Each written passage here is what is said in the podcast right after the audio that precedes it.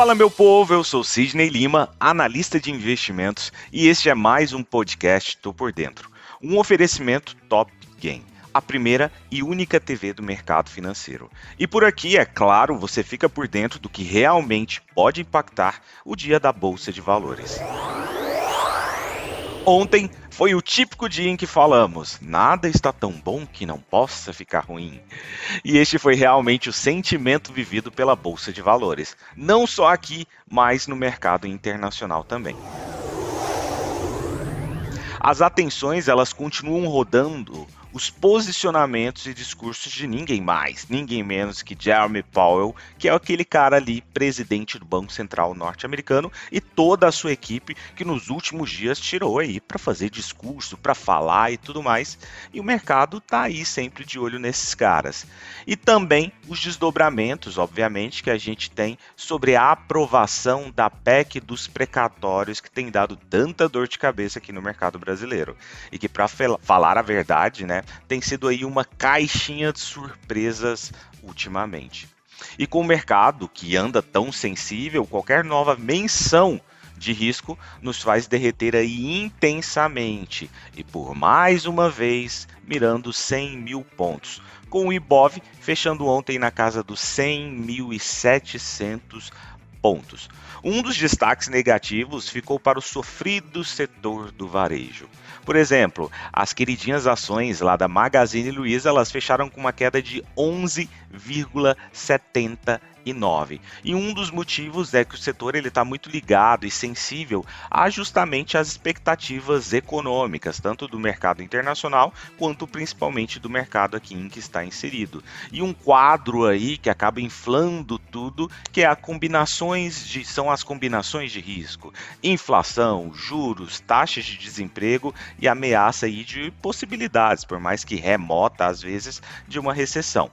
Aqui também nós tivemos os bancos não colaborando muito e acabaram cedendo às tentações de um mercado mais pesado e como os bancos eles acabam representando mais de 20% do índice da bolsa brasileira, obviamente que eles ajudaram aí com que a bolsa mirasse para baixo. Ontem nós tivemos um dia marcado pelo movimento de reversão, já que pela manhã a bolsa já abriu de uma forma mais tranquila, seguindo o mercado internacional, com aquele sentimento de, da famosa frase que a gente sempre fala: Poxa, estão deixando a gente sonhar. Mas, pelo jeito, foi só sonho, né?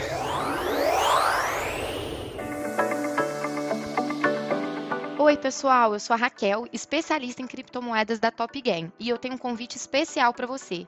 Se você tem interesse em aprender sobre os principais pontos que precisa entender para gerar renda com criptomoedas ainda nesse ano de 2021, eu vou ensinar em um intensivão completo sobre o assunto, que vai acontecer no próximo dia 6 de dezembro, às 20 horas. Você vai aprender sobre análise técnica, fundamentalista, criptomoedas com potencial explosivo, blockchain e muitas outras coisas dessa área.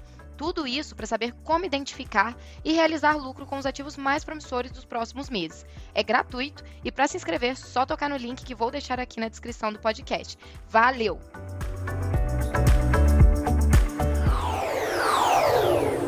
Um dia depois de ter deixado de classificar a inflação como transitória lá nos Estados Unidos, Jeremy Powell reforçou que o Banco Central dos Estados Unidos usará instrumentos disponíveis que eles tiverem para que os preços elevados não se enraizem na economia norte-americana. A famosa inflação está trazendo dor de cabeça por lá também. Por lá, as atenções voltadas para mais um dado de mercado de trabalho nos Estados Unidos lá. Em relação aí ao auxílio desemprego, ele vai ser divulgado hoje, na véspera aí que nós teremos para amanhã payroll. Mesmo vindo desfavorável, não deve abalar a expectativa de um ritmo mais acelerado do tapering, antecipado aí por Powell essa semana. Nem tão pouco, algo que está rondando aí a todo momento, que é o assunto da semana, que é a cautela com a variante Omicron, que já chegou ao país e pesou lá em Wall Street, revertendo toda essa percepção também.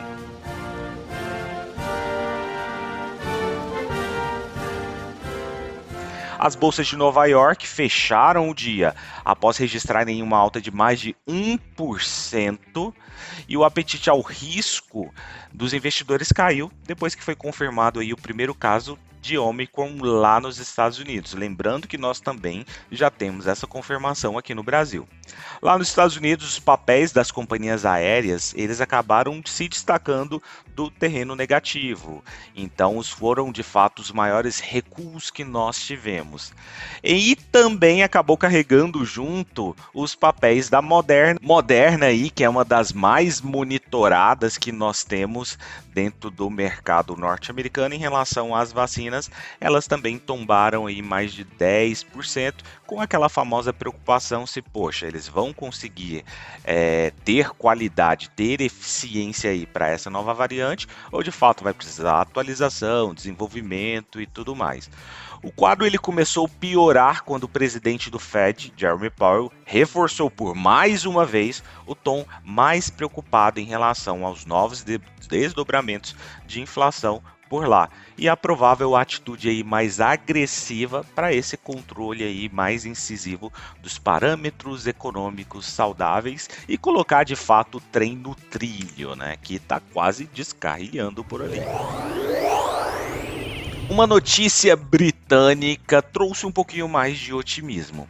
Ontem, uma empresa britânica no ramo de vacinas disse que os dados que foram coletados em testes de pseudovírus de mutações individuais específicas encontradas na variante, eles estão sob estudo e eles já estão ali desenvolvendo já ferramentas para que possa combater. E até o momento, a vacina deles demonstrou atividade persistente contra todas as variantes testadas e de preocupação da própria OMS, que é a organização da saúde ali mundial. A empresa inclusive acrescentou que agora está concluindo teste in vitro para confirmar se essa vacina realmente pode neutralizar a combinação de todas as mutações da Omicron e pretende fornecer uma atualização logo agora, para o final de 2021.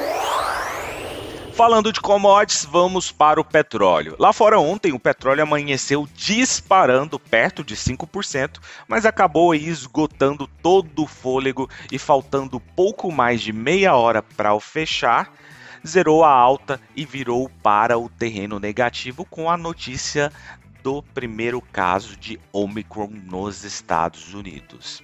Um outro motivo também foram os dados do estoque de petróleo que vieram acima do esperado. Muita gente acaba confundindo isso, né? Fala assim, poxa, Sidney, mas se os dados de petróleo eles estão vindo acima, por que, que o petróleo está caindo? Na realidade, nós temos uma dinâmica muito intensa em relação à oferta e procura, demanda e tudo mais. O que, que acaba acontecendo? Nós temos a divulgação da da quantidade de barris de petróleo que está à disposição para venda, diríamos assim, dentro aí do mundo. Então, se nós temos, tá? Se nós temos uma quantidade maior de barris de petróleo, esse preço ele cai, porque eu, eu tenho a partir de então uma oferta maior. A demanda, que são as pessoas que precisam comprar petróleo, por exemplo, ela continua na mesma faixa, mas se eu tenho um oferecimento de uma quantidade maior de produto para aquelas pessoas, a gente vai precisar baixar o preço para que consiga de fato vender. Essa é uma dinâmica de fato da relação entre oferta e procura e tudo mais, e esse foi de fato um dos motivos que a gente acabou tomando essa surra também ontem, algo que já estava ruim por conta desse primeiro caso lá nos Estados Unidos, acabou sendo piorado aí por conta dos estoques que vieram acima. Temos uma quantidade maior de barris de petróleo.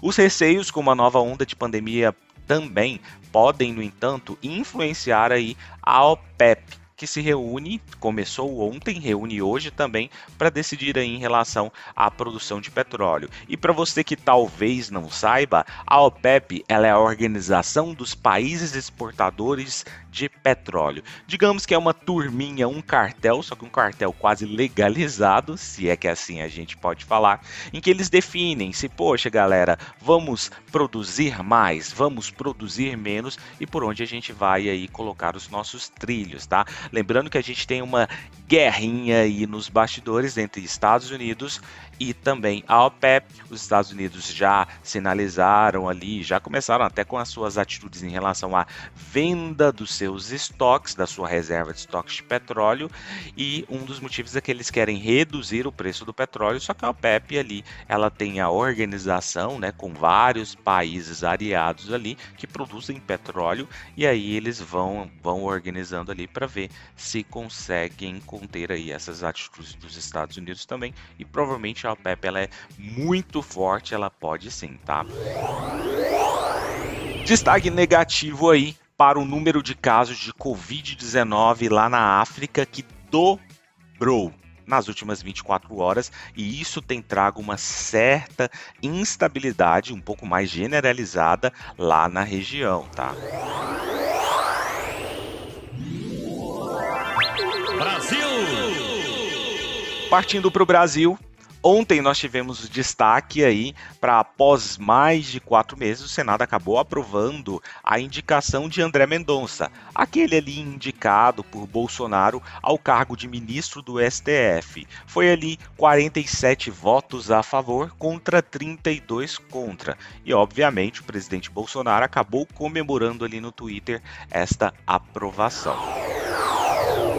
Com o Rally de Natal comprometido aí pela descoberta da Omicron e pela PEC dos precatórios, que virou uma história particularmente sem fim, o Ibovespa, o índice da Bolsa Brasileira, ele vive seus dias sobre a ameaça de entregar os pontos e ceder os 100 mil pontos. Um dos destaques que nós temos aí é toda essa relação e incertezas quanto à PEC dos precatórios.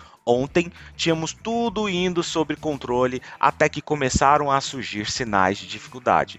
Para votação aí justamente dessa PEC, com negociações por mudanças que podem piorar o quadro fiscal e a possibilidade de o Senado deixar o assunto por mais uma vez para outro e outro e outro dia. Inclusive, os aliados do governo, sobre o risco iminente de reprovação da pauta, optaram até então aí por preferir adiar essa votação que vai ocorrer hoje. Até então, é o que se espera. Lembrando que esta já é a segunda vez que ocorre o adiamento. E em terra de bolsa desconfiada, né, gente? Qualquer suspiro acaba assustando. A votação até então, como eu havia falado, ela vai ocorrer hoje. Essa aí é a previsão que nós temos e o mercado, obviamente, vai ficar todo atento e esse daí vai ser o drive para hoje o impasse nessas discussões que a gente está tendo sobre a PEC dos precatórios no Senado, ontem ele acabou fazendo o dólar virar para o terreno positivo, lembrando que ele já abriu com um gap de baixa, e esse terreno positivo já no meio da tarde e acabou acelerando a alta aí antes do fechamento, também impulsionado por tudo que estava rolando lá fora. E aí, há um impasse se a votação de fato ela vai ocorrer hoje devido ao placar apertado aí que o governo ele está tendo aí para aprovação dessa PEC. Então veremos, como eu disse, esse daí vai ser o driver de hoje. Ontem nós tivemos um destaque das ações da Suzano, que ficaram entre os maiores ganhos do índice Bovespa, na esteira do reajuste anunciado ontem pela companhia para celulose vendida lá para a Ásia, com aplicação imediata. Lembrando também que a Suzano ela tem uma relação muito próxima ao dólar, então isso acaba ajudando também. Outra coisa também, um outro destaque que nós tivemos é em relação aqui também ao setor aéreo. Assim como lá nos Estados Unidos, a gente também teve um destaque negativo aqui para as companhias aéreas. Lembrando que as companhias aéreas elas estão muito sujeitas, suscetíveis aí à retomada econômica, fechamento de fronteiras e tudo mais. E a Gol, por exemplo, chegou a cair em mais de 7%. Partindo para as cotações, neste momento como ontem, nós respiramos um terreno mais positivo lá no trio norte-americano, Dow Jones com 0,80, S&P 500 com 0,55 e Nasdaq Bolsa da Tecnologia com 0,25% de alta. Destaque aí também para o VIX, VIX com 7% de queda, mas a volatilidade esses dias está tiro, porrada e bomba. E aí um VIX com queda dessa significa que a galera não está com tanto medo, né? A gente meio que interpreta dessa forma. Entretanto, nós temos a Europa como um todo em um terreno mais negativo e vamos ficar aí atento, atentos aos novos desdobramentos que a gente possa ter. Destaque positivo para o petróleo, nós temos o petróleo Brent com mais de 2% de alta neste momento aí, sinalizando um cenário mais otimista para esta commodity, justamente aí para o barril de petróleo que acabou sofrendo tanto, tanto, tanto ontem ao final do dia. Então é isso, galera. Muito obrigado. Valeu. Tchau. Fui.